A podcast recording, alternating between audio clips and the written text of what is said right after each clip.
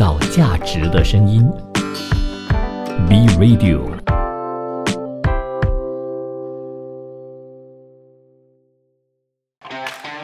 你有你的观点，他有他的角度，观点角度大不同。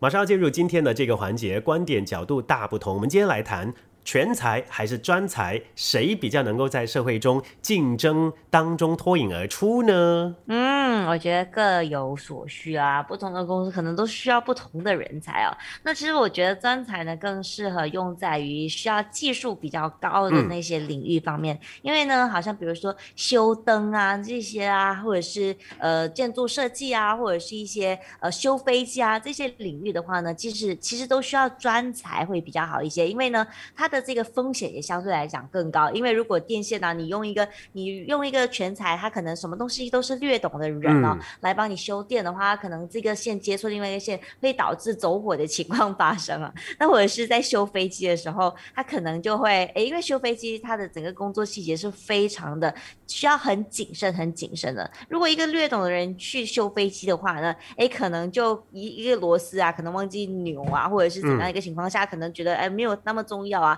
一个螺丝还还好吧的这样子一个情况下呢，可能会导致整个飞机呢都面临一个非常危险的一个状态哦。哎，我我我来说说我的看法哈，到底什么叫全才呢？全才应该是身上他有很多把刀，随时呢都可以拿出一把刀来，呃，就是杀全球的呃，或者是展现他的才能，呃，可能他身上有九把刀也说不定哈。Q 九把刀出来一下，有可以也是有可能了。可是真的有这样子的全才吗？对啊。他就身上有很多，比如说他可能会 marketing，他又可能会销售，他可能又会一点点的设计，因为他有一些设计不需要去到呃非常的厉害出神入化，但是能够应付他的工作，比如说设计一些我们说名片也好，或者网页上的一些小小的设计，都对他来说已经是很足够的。可是专才呢，他身上只有一把刀，而且这把刀呢是非常锋利的，这把刀只有一个用处用用处，他可能一亮出这把刀呢，就可以把对方呢杀个片。甲不留，就没有给对方有生存的一个余地。那我我可以这样子去诠释。刚刚你提到的也也是呃非常贴切的，就是说专才呢很多都是出现在比如说科技跟呃工艺的领域当中，science and technology。因为这些呢真的是需要专才。比如说我自己本身，你知道我念什么吗？我是念化学系的。哇，算是真的假的？也算是一个呃所谓的 so called professional 或者专才。我我觉得也算是专才，因为我们的工作呢其实是要在化验室里头做化验。那你不可能说一边做化验一边做设计嘛，对不对？或者一边做？你为什么会从这个化验变成主播呢？它是一个很跨领域的一个行业。这是要深度访问了吗？下一次我们再谈好吗？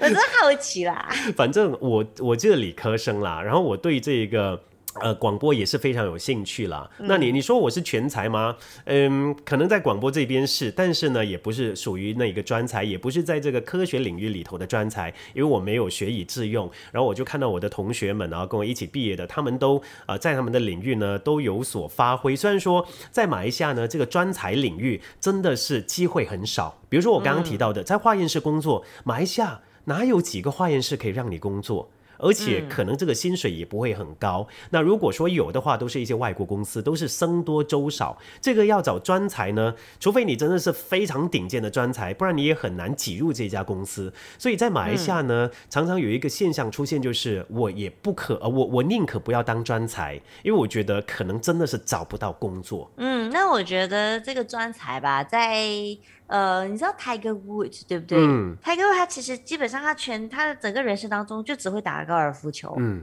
他在高尔夫球就打出了一个境界，所以行行出状元。如果我觉得好像比如说像高尔夫球啊、羽毛球啊这些都是属于比较竞争性的一个领域，因为能够挤到第一的话是非他的名额非常的少，他就等于在那个金字塔的那个尖峰哦。所以你要挤进那个第一的话，你必须要很专，真的是只能全身关注在一件。事情上面而已，才能够成为世界第一。不然的话呢，其实你看我们世界上打高尔夫球的人那么多，但是呢，呃，只让我记得的只有 Tiger Woods，然后再来呢，就是羽毛球，就是林丹、李宗伟，这些都是属于在他们那一个领域的一个专才，所以才能够让人家看见。那我想要举另外一个例子，就是中国呢，他们其实很长哦，都是在培育专才，嗯，因为他们的环境非常的大，他们人太多了。对，人太多。如果你什么都会的话，我干嘛？我干我干嘛要一个什么都会的人？我在市场上有这么多的人才，那只要他专于一样事情的话，哦，我公司只需要他来我的公司做这一件事情，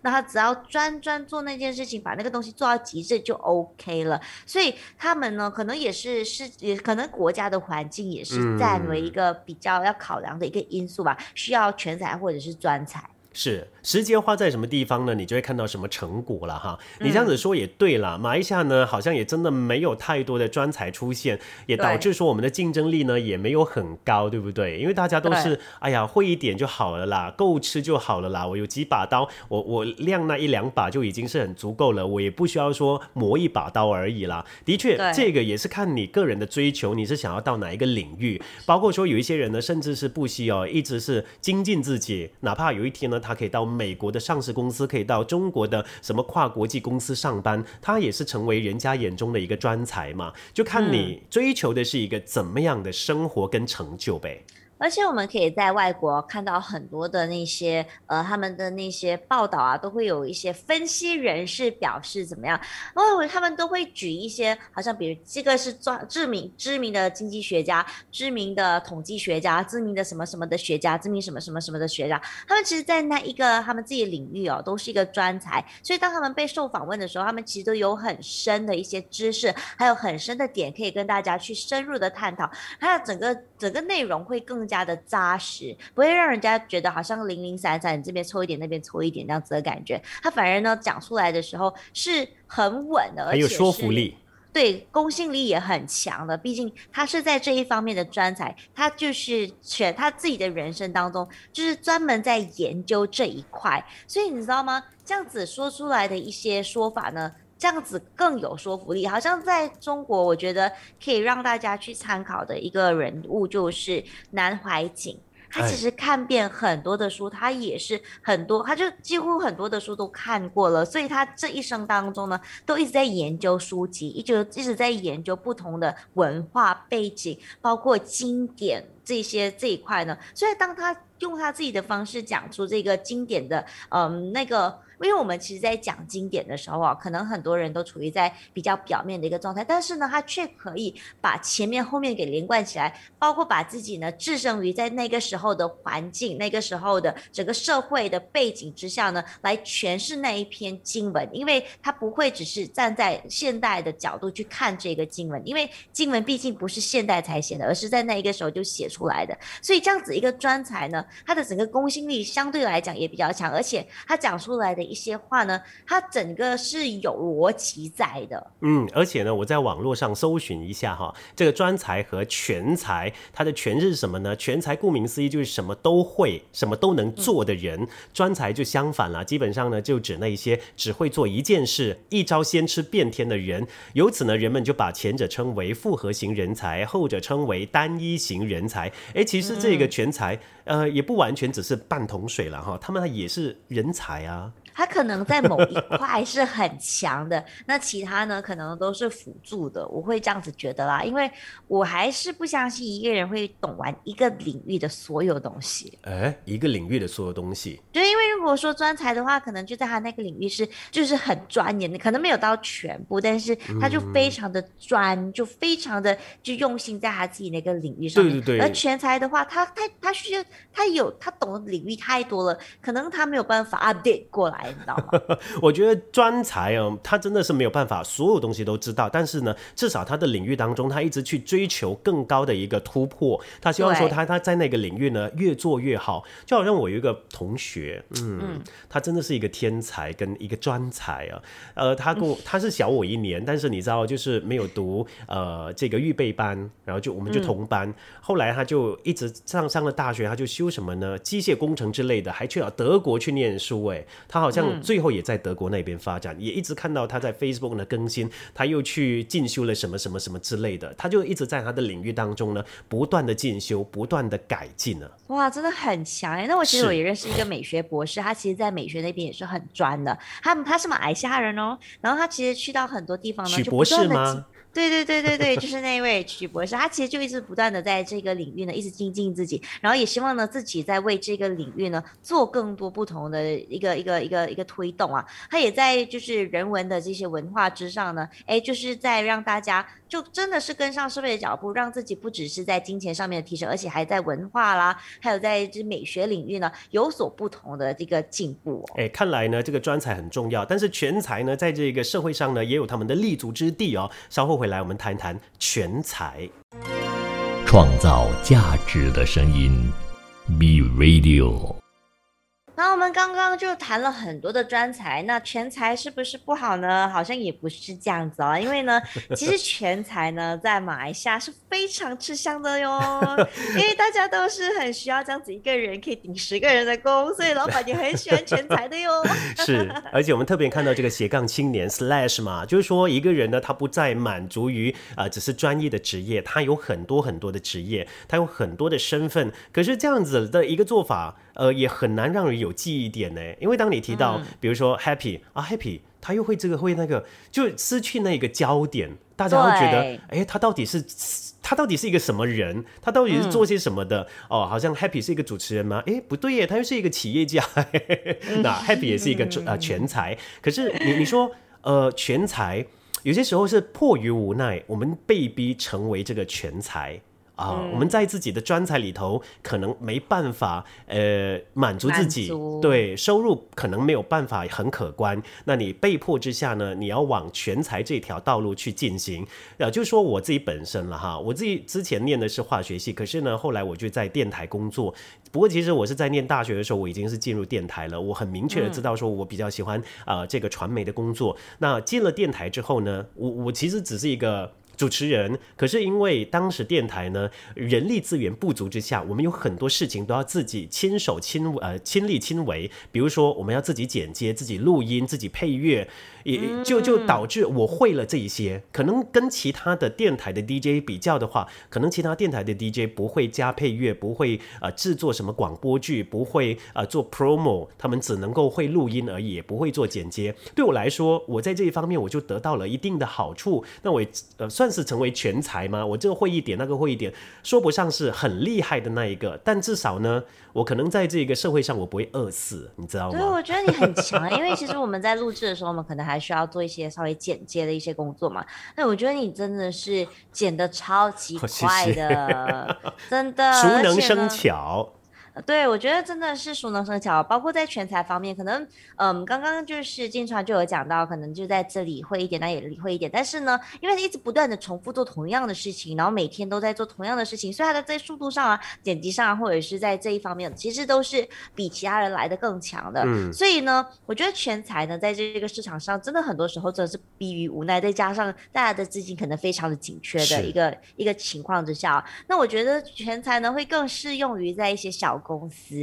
因为呢，在小公司呢，他的人手不足，可能就只有两个人。但是两个人要怎么样打理一家公司呢？诶，不可能哇！我今天就只专注在 marketing 就好了，我就专业 marketing，没有办法，因为可能你顾呃你在照顾 marketing 的同时，你还要顾到 sales 啊，你还要顾到 customer service 啊，你还要顾到其他的一些方面的东西，你都要去，真的是去顾全。这整个东西的，包括你可能还要去跟银行在那边，呃，可能要如何跟你银行就是借贷啊，包括自己的 finance 的情况，这些都是需要去懂的。因为在整个环境的这个逼迫之下，特别是新冠疫情之后，大家的 budget 收紧的时候，也只能这样子了。是，这可能是迫于无奈必须要做的也其中一步。但是如果回到这个企业的话呢，我个人比较不赞成公司请太多全才，因为我觉得。一间公司如果要健康哦稳健的发展下去呢，专才对公司来说是特别的重要的。因为如果全才的话，他也没有办法帮公司在某个领域里头啊取得一些突破，因为他也只会一点点而已嘛。再加上如果说公司的老板自己本身也是全才的话呢，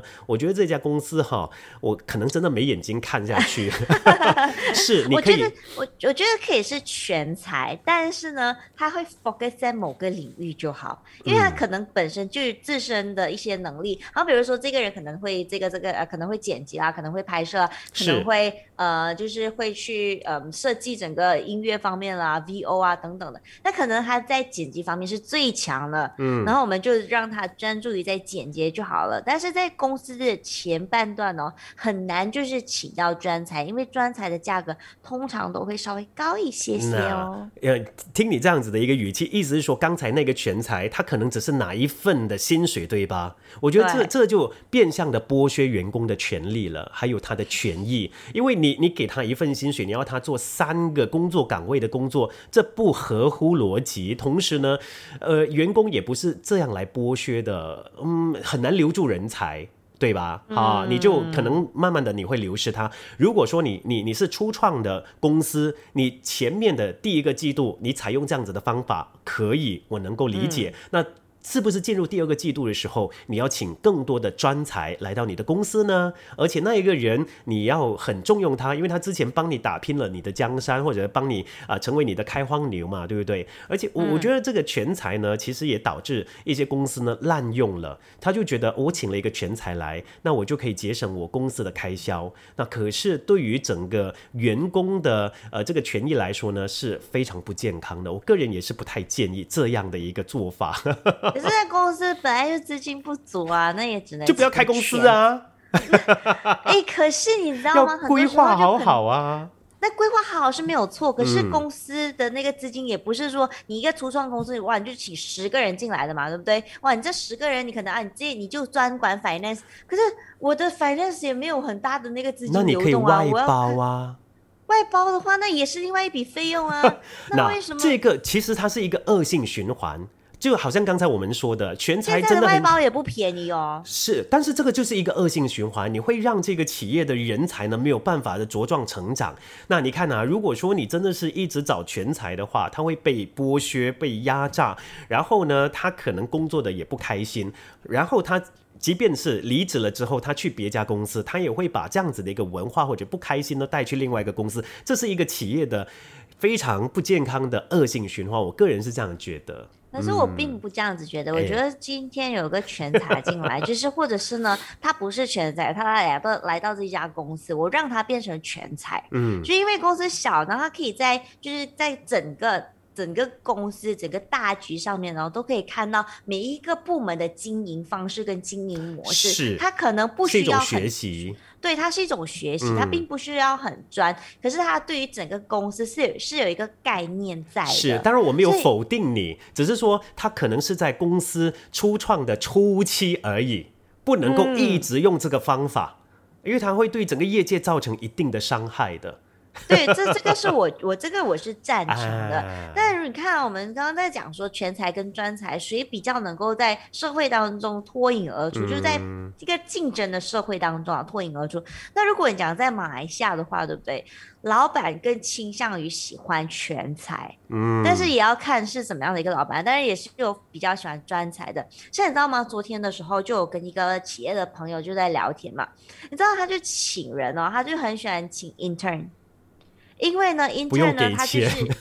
不是他是给很高的工资的哦。啊、，intern 很愿意学，对，intern 很愿意学，而且呢，他们就是请 intern 的那个门槛也很高，因为他们给 intern 的那个价格也不便宜，就是他们给的工资也不便宜，所以进来的时候呢，他们都会跟他说，你进来的话呢，你基本上你就要工作多久多久多久，他就给他一个洗脑的一个过程，然后让他有一定的心理准备，他说这间公司并不是一间容易的公司，所以呢，他们已经做好了就是要当全才的这个心理准备，所以当他们进去里面学。学的东西也很多，因为他的整个 mindset 就是就是啊，我来到这边，我就是什么都要碰，我就什么都要学。你知道这样子的一个情况下，他们进步非常的快，是所以他们其实也不知不觉把自己变成了一个全才，因为他几乎在里面的时候什么都要学，什么都要碰，而不是只是侦查递水而已。因为他觉得这样子的话没有办法让 intern 呢从中真的获得一些价值，而且你知道他用这样子的方式哦